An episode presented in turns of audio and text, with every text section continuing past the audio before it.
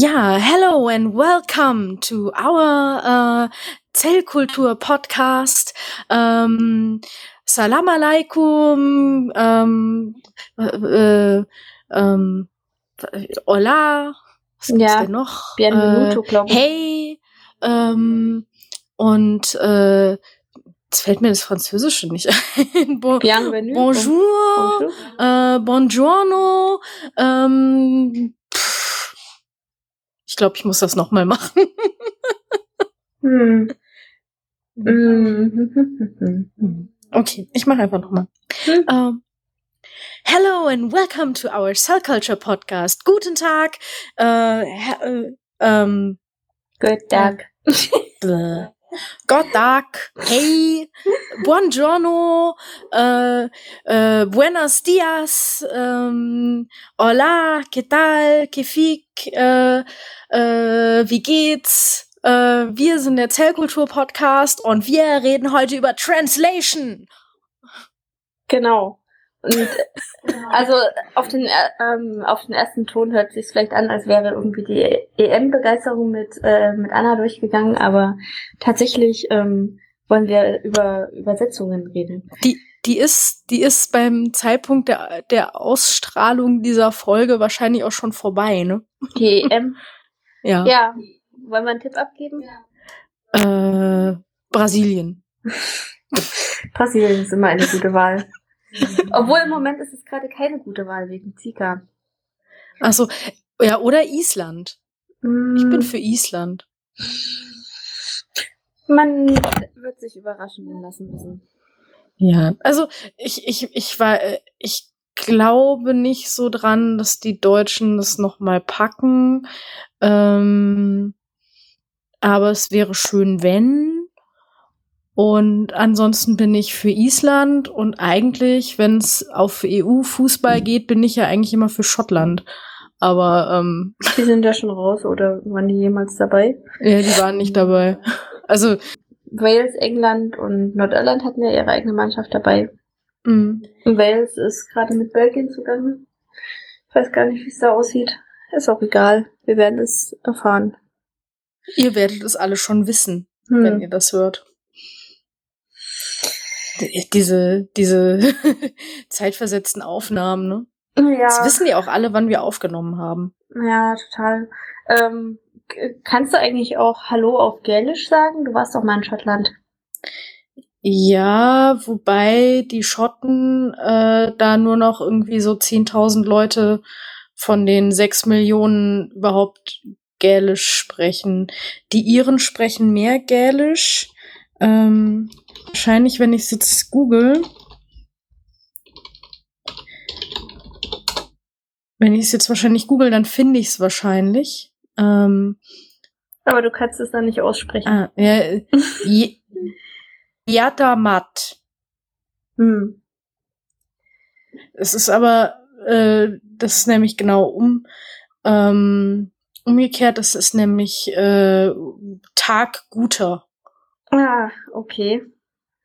Ja, ist ja ganz gut zu sagen, dass man erstmal die Uhrzeit spezifiziert und oder so, was man eigentlich will, wenn nicht Nachtguter dann sagt und dann hinterher, was es dann werden soll. Ich überlege gerade, ob es wirklich so ausgesprochen wird. Das ist nämlich alles so ein bisschen, bisschen komisch, Hm. die, die Aussprache, aber Ja.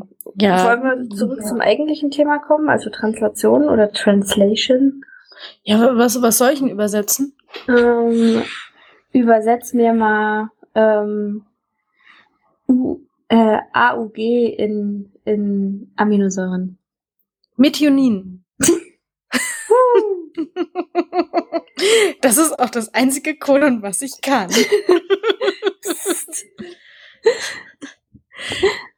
ähm, Ja, vielleicht hat, hat sich jemand bei der einen Folge ähm, über RNA schon mal die Codon-Sonne angeschaut, ähm, die wir damit verlinkt haben.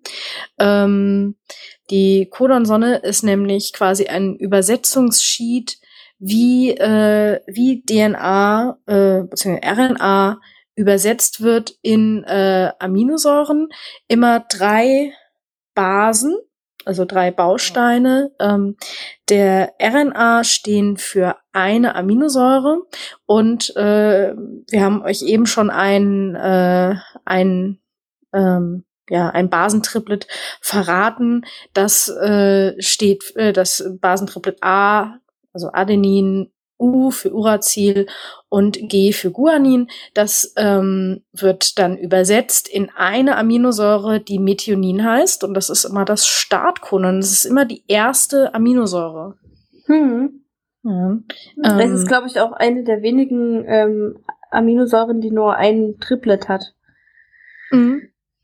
Also Ich es glaub, gibt, ja, das hatten wir beim letzten Mal ja eigentlich auch schon irgendwie, im- oder bei Mhm. der bei der RNA-Folge erzählt, dass ähm, manche Aminosäuren halt mehrere Triplets zur Verfügung haben. Mhm. Wobei Genau. es diese, diese Wobble-Basen-Theorie gibt. Das heißt, ähm, die ersten zwei ähm, Basen müssen gut stimmen und bei der dritten ist es dann so ein bisschen egal, welche da nun steht. Du, wir haben, wir haben vergessen, hier mit der, mit der Biofrage anzufangen. Oh. Wir haben Aber es ist jetzt eigentlich einfach gut, dass so viel wir- über Sprachen geredet oder Translation, ne? Ja. Ja, weil, weil ähm, es ist nämlich total, total lustig, weil unterschiedliche Lebewesen und Spezien ähm, sprechen unterschiedliche Sprachen. Wusstest du das? Ähm, ich dachte, sie sprechen alle in einer einheitlichen Sprache. Nämlich, pff, naja, also irgendwie müssen sie sich ja miteinander verständigen, ja, so ich meine.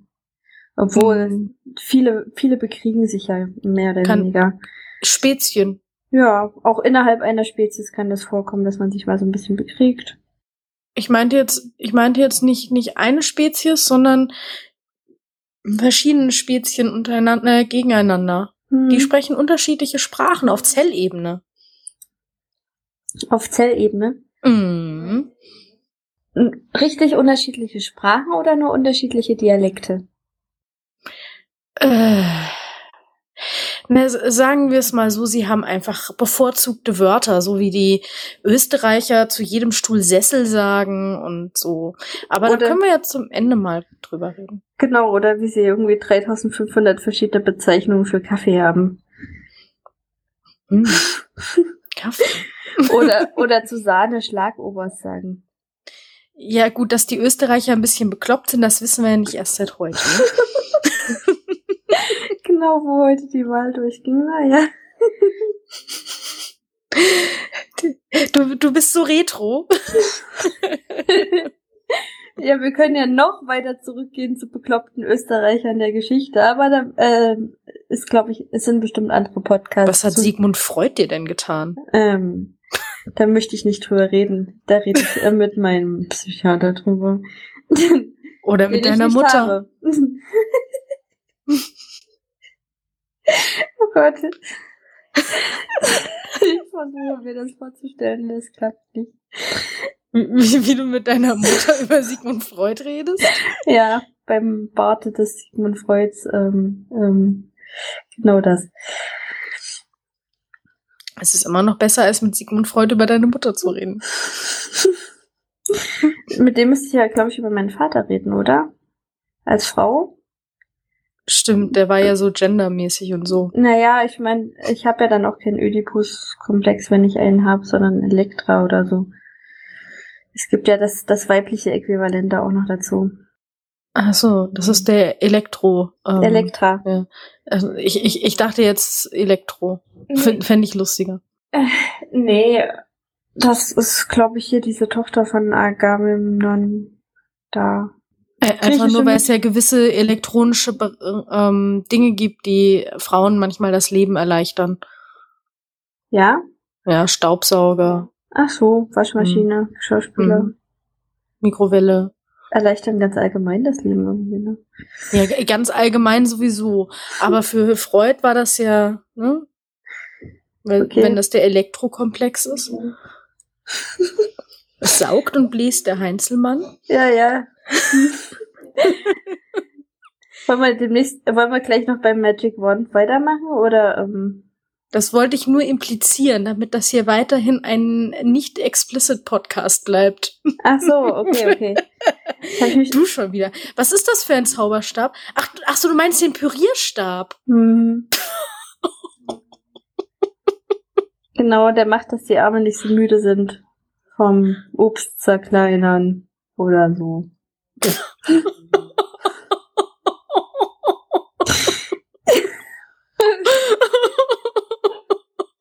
Ich, ich, ich gehe jetzt einfach. Das ist schon wieder so schlimm heute. Ey. Ja. Wie, wie, wie, sagt, wie sagt Anta immer, lösch dich. hm. Äh. Das wird er zu dieser Folge bestimmt auch sagen. Kommen wir zurück zur Wissenschaft. Ähm, genau, wir waren immer noch bei Translation. Genau. Wir haben gerade uns gefragt, ob äh, unterschiedliche Spezies ähm, unterschiedliche Sprachen oder wenigstens unterschiedliche Dialekte sprechen. Übrigens ähm, habe ich mal gelernt, als ich in Neuseeland war äh, und mir da so eine Vogelkolonie angeguckt habe, dass auch Vögel unterschiedliche Dialekte sprechen und dass es tatsächlich ein Problem darstellt, vor allem wenn man halt so ein, eine recht dezimierte Vogelart hat, äh, wo man dann eben aus anderen Kolonien Vögel einschleppt, damit äh, nicht ganz so viel Inzucht ist, dass die neuen Vögel gar keine Partner so richtig finden, weil sie einen anderen Dialekt sprechen. Sprechen die Babys, wenn sie dann Babys kriegen, denn dann sind die dann zweisprachig aufgewachsen? Ähm, so, äh, die Frage habe ich mir damals gar nicht gestellt. Das ist eigentlich eine interessante Frage, weiß ich nicht. Ja, die würden ja beides hören. Ja, wahrscheinlich das würden sie, ähm, wahrscheinlich würden sie sich dem, äh, dem, ähm, der Mehrheit anschließen und dann das sprechen, was halt Mehrheitssprache ist. Das erinnert mich jetzt so ein bisschen an meine Oma. Die wohnt seit 60 Jahren in Hessen und sie spricht immer noch allertiefstes Bayerisch. Oh. Okay. Aber wenn sie damit durchkommt, ist doch gut. Ja, ja, ja, ja. Also, es, man versteht's ja.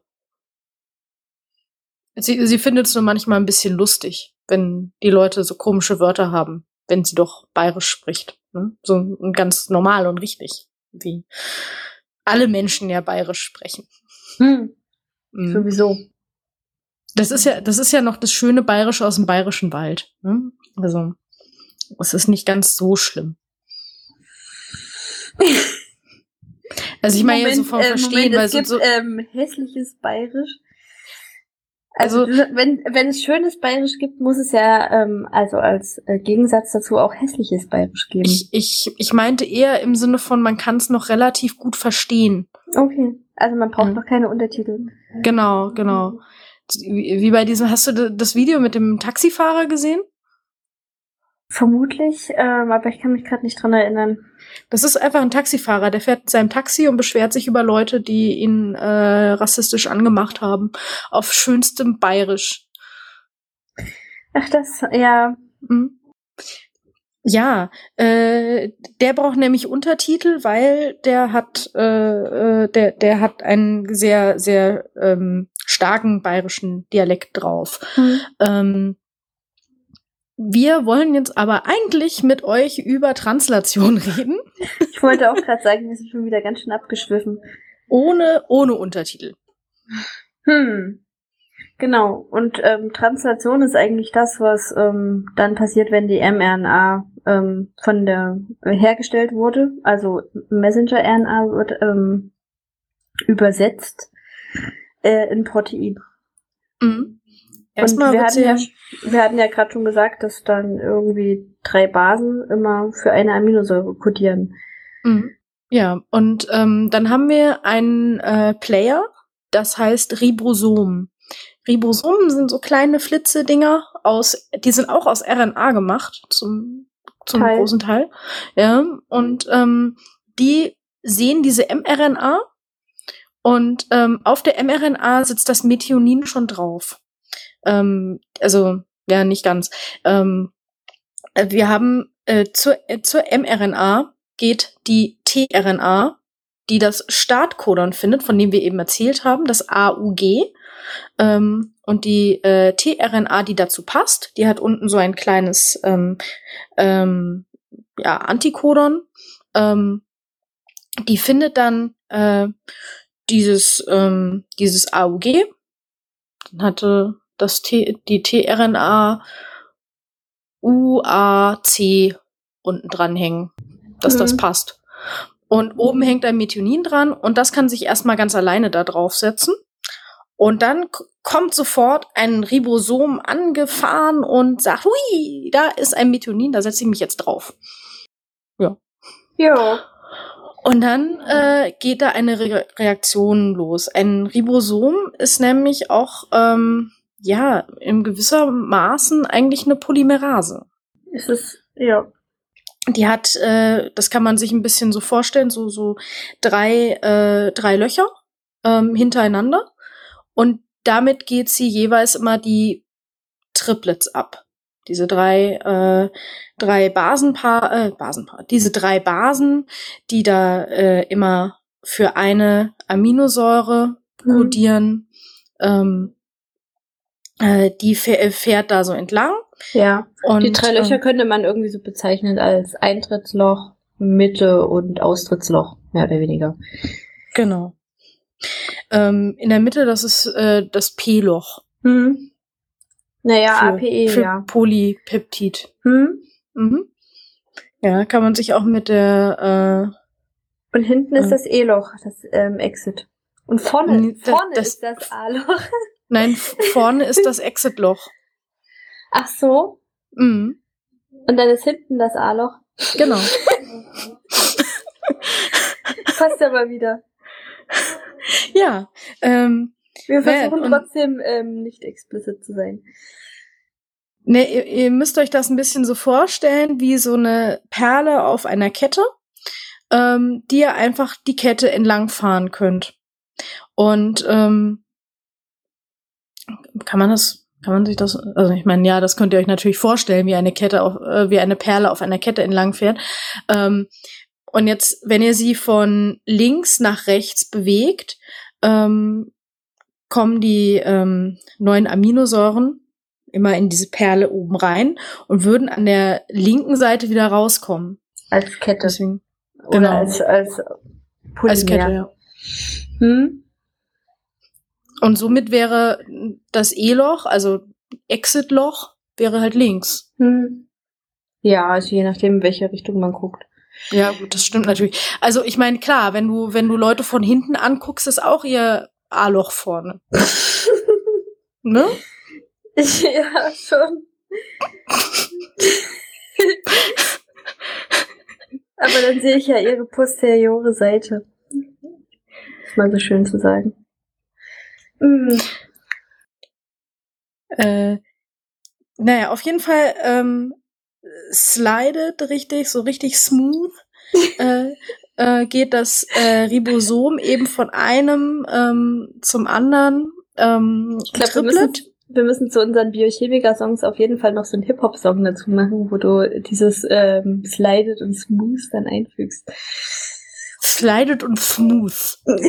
Ja, wir hatten es ja mit Smoothies. Und dann kommen wir jetzt direkt Smoothies haben mit dieser wunderbaren, tollen Welt der Molekularbiologie überhaupt nichts zu tun. Hm. Die Molekularbiologie ist nämlich mein Halt in dieser ähm, sich schnell verändernden Welt. Hm.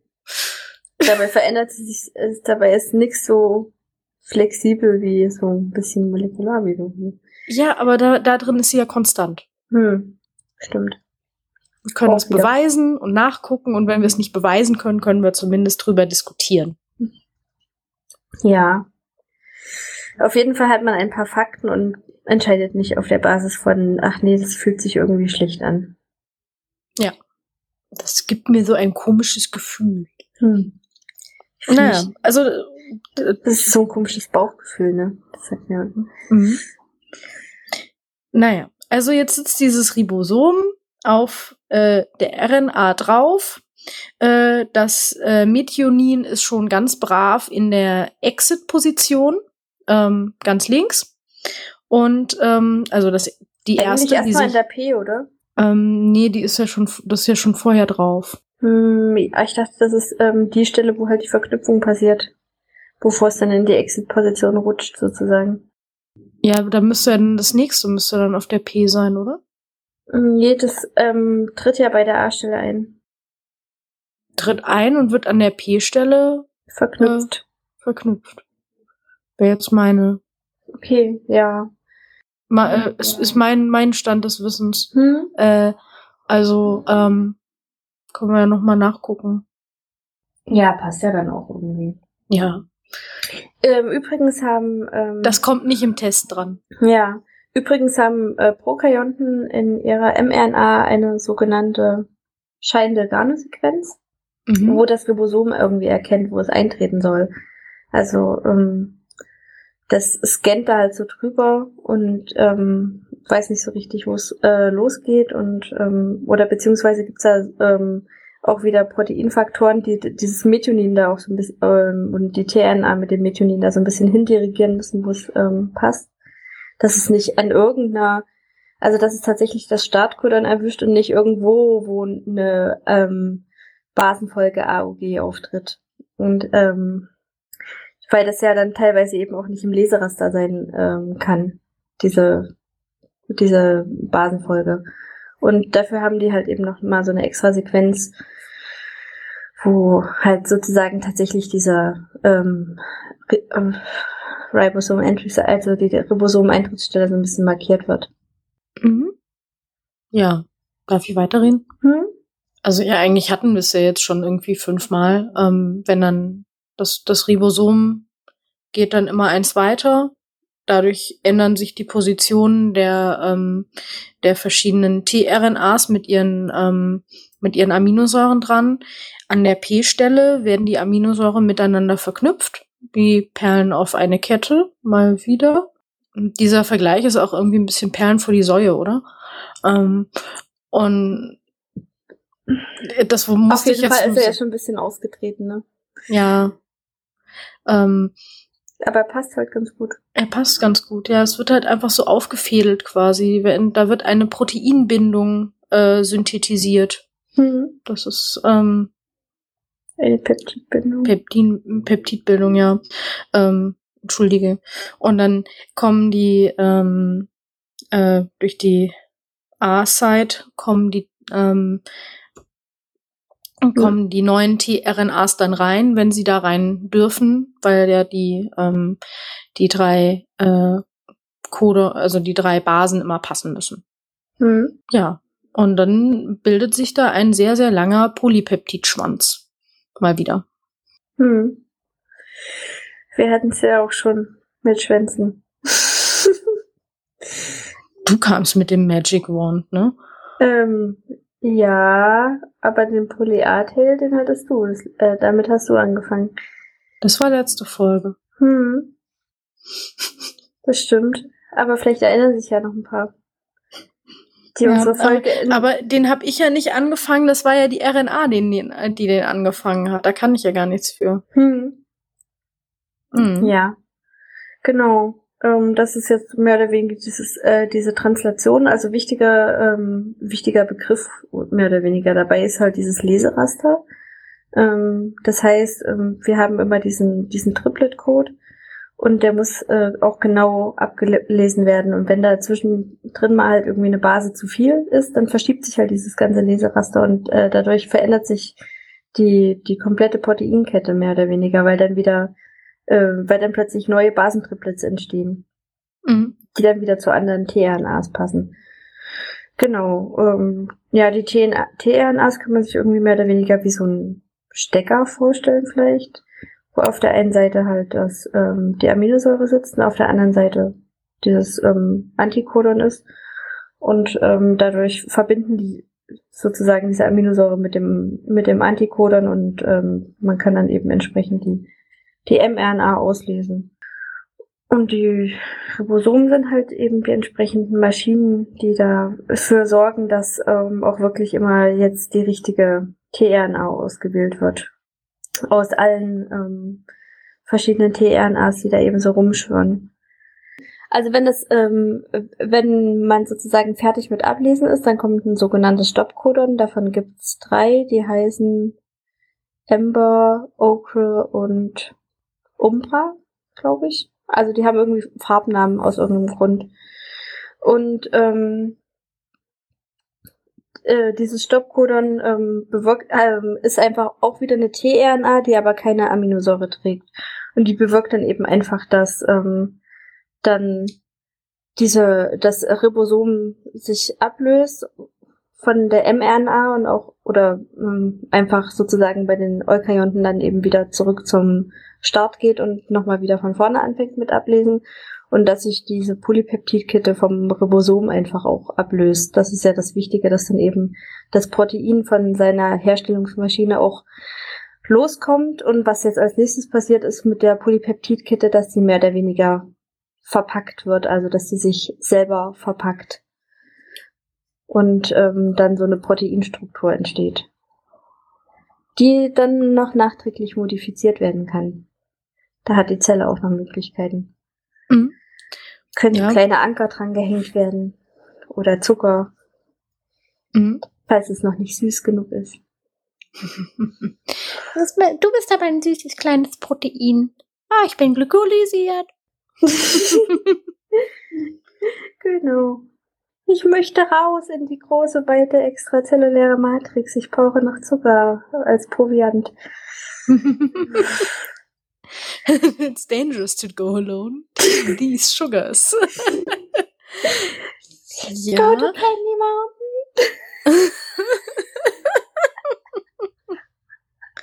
ähm, ja, vielleicht können wir noch dazu sagen, dass es damit immer noch längst nicht abgeschlossen ist. Okay. Ähm, Ach Mist. Dann schenke ich mir jetzt den Sugar Daddy Witz. Mit was für Witzen du immer kommst, ist immer gleich wieder unter der Gürtellinie, ne? Bietet sich an. Ödipus und Sugar Daddy und Magic äh, Wand. Magic Wand. Ja, der, der, Magic Wand ist tatsächlich auch ein auch ein äh, äh, äh Ding. Ja. Das also, oder? Heißt er, nee, ich glaube, der heißt ja einfach Zauberstab, ne? Ja, ja. Ja. Mhm. Gut. Ähm, ja, also die, die, diese, diese Kette aus Aminosäuren, diese Polypeptidkette, die, äh, die faltet sich dann halt auch noch. Hattest du das schon gesagt? Ja, ja, ja, also, also, ja, also so, so mal einen groben Überblick geben. Die muss halt auch noch die, die, die, die äh, nicht nur, dass sie was angehängt bekommt, irgendwelche komischen Dinge, ähm, sie äh, ordnet sich dann auch noch einer räumlichen Struktur an. Äh, da können sich untereinander wieder ähm, Brücken bilden. Ähm, äh, Schwefelbrücken zum Beispiel sind da recht häufig. Ähm, und natürlich äh, sind da alle wieder, wieder lauter chemische Kräfte aktiv, die eben dafür sorgen, dass die, das Protein bestimmte, eine bestimmte Form annimmt. Ähm. Hm. Genau, deswegen sehen zum Beispiel unsere Haare aus wie Haare ähm, und nicht wie kleine Klumpen. Genau. Ja, es gibt. Weil das halt eben so eine bestimmte Proteinform hm, ist. Ja. Und übrigens diese Schwefelbrücken, die spielen bei unseren Haaren auch eine Rolle, denn wenn man sich zum Beispiel eine eine Dauerwelle legen lässt, dann werden auch ähm, Schwefelbrücken gelöst dabei und neu geknüpft, deswegen stinkt das so. Mhm. Da gibt es eine ganz tolle Sendung mit der Mausfolge von, wo der mhm. Armin eine Perücke, äh, eine Dauerwelle, Dauerwelle kriegt, und dann eine Nudelperücke quasi macht, um das zu zeigen. Mhm. Das ist ja cool. Nudelperücken. Ja. Nudelperücken. Klingt doch super. ich ich bevorzuge ja ähm, Donauwellen gegenüber Dauerwellen. Aber ist das nicht so ein bisschen blöd, wenn du dann eine Föhnfrisur machen willst? ähm, es gestaltet sich mitunter etwas schwierig, ja. Andererseits äh, sieht's ganz süß aus, ne? Es ist auf jeden Fall süß, mhm. ja. Und warum willst du keine Radiowellen haben? Mhm. Ich strahle schon so von mir aus immer. ja, äh, das war's dann eigentlich, oder? Über die Translation. Hm. eigentlich schon. Ähm, wir können noch ein bisschen was zu den Ribosomen erzählen. Ja, kannst du? Weil die, die unterscheiden sich ja zwischen den, also die unterscheiden sich ja zwischen den Bakterien mhm. und, und bei äh, den Eukaryoten. Vor allem sind unsere sind größer und schwerer. Ja, also wir sind da die Chefs. Ähm, tatsächlich unterscheidet man die halt, ähm, ähm, also tatsächlich sehen die sich sehr, sehr ähnlich und funktionieren eigentlich auch mehr oder weniger gleich halt. Also die haben bei, bei beiden eben diese, diese Eintrittsmittel und Austrittsstelle. Ähm, ja, genau. Nur bei uns ähm, sind da eben andere RNAs, äh, ribosomale RNAs und andere Proteine dabei. Deswegen unterscheidet man die anhand ihres sogenannten ähm, Sedimentations- bzw. Svedberg-Koeffizienten in der Ultrazentrifugation. Das ist so eine Zentrifugation, wo man so einen Gradienten in, in ähm, so ein Röhrchen macht und dann sein, seine Probe dazu gibt und dann so zentrifugiert man ultra lange, also teilweise über Nacht und so weiter und dann hat man irgendwie so Banden und dann wir reden jetzt hier über die Anfänge der Molekularbiologie, also damals, als man noch mit solchen Methoden arbeiten musste und äh, da hat man das eben halt rausgefunden, dass das bei ähm, sich bei bei ähm, Lebewesen mit Zellkern und bei Lebewesen ohne Zellkern da bei den Ribosomen unterscheidet. Obwohl wir zum Beispiel in unseren Mitochondrien auch noch die bakteriellen Ribosomen haben. Das liegt eben daran, dass die Mitochondrien früher mal Bakterien waren, bevor sie von unsere, äh, bevor sie unsere Zellen gekapert haben und dann einfach behalten wurden. Ja. Ja, genau. Endosymbiontentheorie in kurz. ja, die hatten wir ja schon, jetzt schon ein paar Mal, oder? Hatten wir mhm. schon ein paar Mal, ja. Ja. Mehr fällt mir dazu auch nicht ein. Außer dass halt viele Antibiotika bei den Ribosomen ansetzen. Hast du das mit den Subunits gesagt?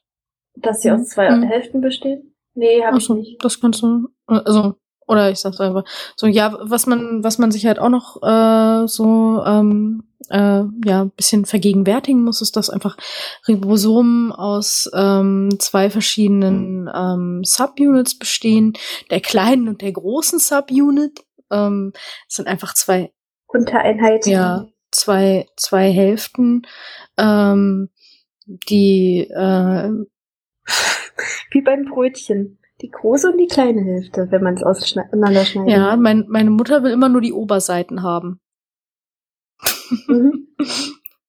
Weil die fluffiger sind oder wie? Ich glaube. Und knuspriger oben. Und vielleicht sind sie auch mhm. einfach hübscher. Ja, also ähm, bei ähm, Bakterien ähm, äh, gibt es die ähm, 30. Ja, die, die kleine Untereinheit ist 30 und die andere ist 50, aber ich frage mich gerade, was das S jetzt da hinten nochmal soll. Das ist dieser Sedimentationskoeffizient. Hm. Ja. Also zusammen ergeben sie ähm, 70. Genau, genau. Also und bei den Eukaryoten ist es die kleine 40 und die große 60 und zusammen ergeben sie 80. Ja, Mathematik ist ähm, nicht die Stärke von Sedimentationskoeffizienten. Ja, die sollten noch mal in die Schule gehen. Ja. Die sind so Pipi Langstrumpf, ne? So drei mal drei macht sechs, ne? Wiedewitt und drei macht neun. Ja, das passt wieder. Also, ja, okay, Pipi Langstrumpf hm. kann nicht multiplizieren, aber sie kann, äh, sie kann addieren. Sie muss ja auch ständig Geld zählen. 23, 24. Ja, äh, bevor wir noch mehr von äh, ähm, Pipi Langstrumpf erzählen ähm, und demnächst auch noch die Trollzahlen durchgehen, ne? Eins, zwei, drei, ja, dann sind viele, wir schon fertig. Viele eins, viele zwei, viele drei, viele, viele. viele, viele eins. Ja. Ähm, äh, komme ich zur Auflösung der verschiedenen Sprachen. Und zwar hatten wir euch vorhin erzählt, dass verschiedene ähm, also generell hatte ich gesagt, dass, dass äh, verschiedene Spezien unterschiedliche Sprachen sprechen, nämlich auf Zellebene.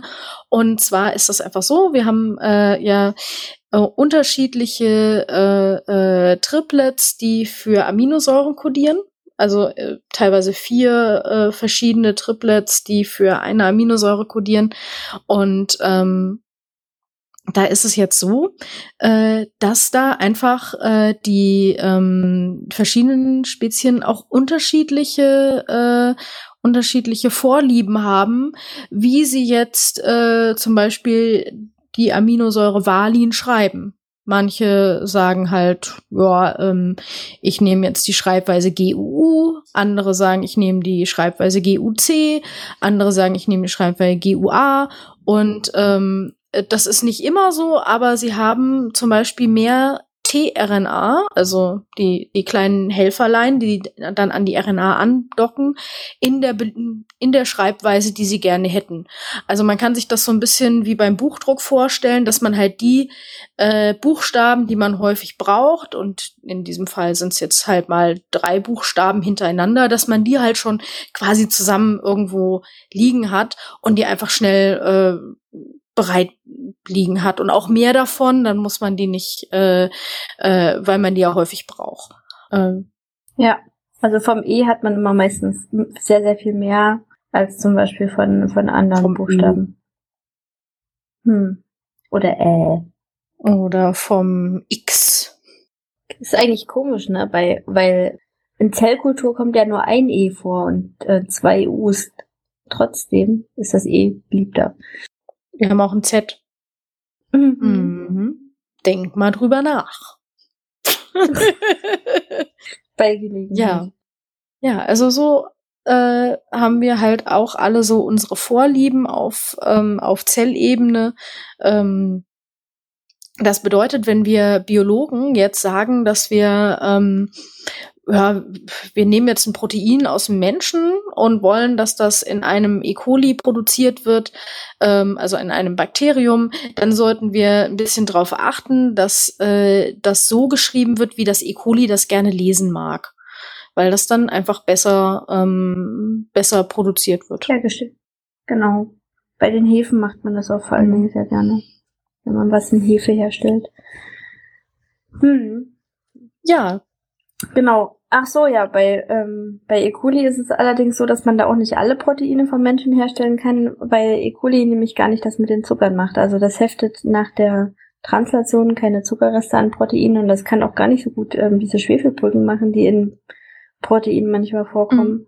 Deswegen muss man ähm, muss man da gucken, ob man das Protein überhaupt exprimieren kann. Also bei das war ja jetzt bei Insulin war es halt ja also bei der Insulinherstellung war das eben ähm, E. coli gar nicht so einfach, deswegen greifen wir jetzt zum Beispiel hauptsächlich auf diese, ähm, auf Hefe mhm. zurück tatsächlich. Und teilweise auch auf Insektenzellen. Ja. Mhm. Die Insektenzellen sind halt schon ein bisschen einfacher zu halten, aber. Ja. Ja, im Endeffekt weiß ich gar nicht, ähm, da werden, glaube ich, nur ein oder zwei Produkte mit hergestellt. Die werden gar nicht so gerne genommen. Am liebsten nimmt man ähm, entweder ähm, halt E. coli, weil E. coli unheimlich viel Protein machen kann, also richtig, richtig viel. Ähm, man muss halt nur gucken, ob das eben in E. coli mhm. funktioniert.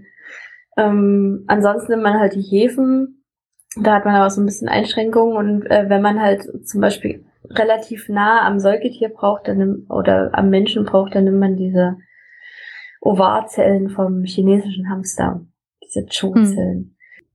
Mhm. Genau das, die nimmt man zum Beispiel ganz gerne, um sowas wie ähm, ähm, Gerinnungsfaktoren herzustellen für die Leute, die ja an der Bluterkrankheit leiden. Mhm. Ja. Ja. Über sowas erzählen wir euch dann auch mal was genauer. Mhm. Genau, wir müssen wahrscheinlich sowieso mal über Proteine ein bisschen was Ja, da sind wir jetzt eigentlich so weit. Jetzt ne? mit Prote ja, also wenn wir, jetzt wisst ihr ja, wie die hergestellt werden, sozusagen, äh, wie die Fabrik funktioniert und ähm, Jetzt geht's eigentlich nur noch darum, dass sie sich am Ende, wie, wie die aussehen und was sie machen ja. können. Jetzt, ge jetzt geht's ums Produkt. Aber mhm. heute nicht mehr. Ja. Nee, nee. Ja. Genau. Wir haben ja auch nicht mehr geschafft über, also ich meine, da müssen wir dann auch über Qualitätsmanagement und sowas reden vom Produkt. ja, also da, da gibt es auch sehr, sehr viel zu erzählen. Ähm, mhm. wie Faltungshelfer, Chaperone. Gouvernantenmolekulare sozusagen. Jetzt greif doch nicht immer so vorweg. Ich, Spann ich die Leute will, doch mal auf die Folter. Sei doch mal fies. Ja, das mache ich ja gerade. Ach so. Damit sie uns ihr, ihr merkt Folge schon, wie ihr alle auf der Folter liegen. Genau. Ja, äh, damit äh, bedanken wir uns wieder mal für eure Aufmerksamkeit. Hm. Und äh, wie immer wünschen wir viel Spaß gehabt zu haben.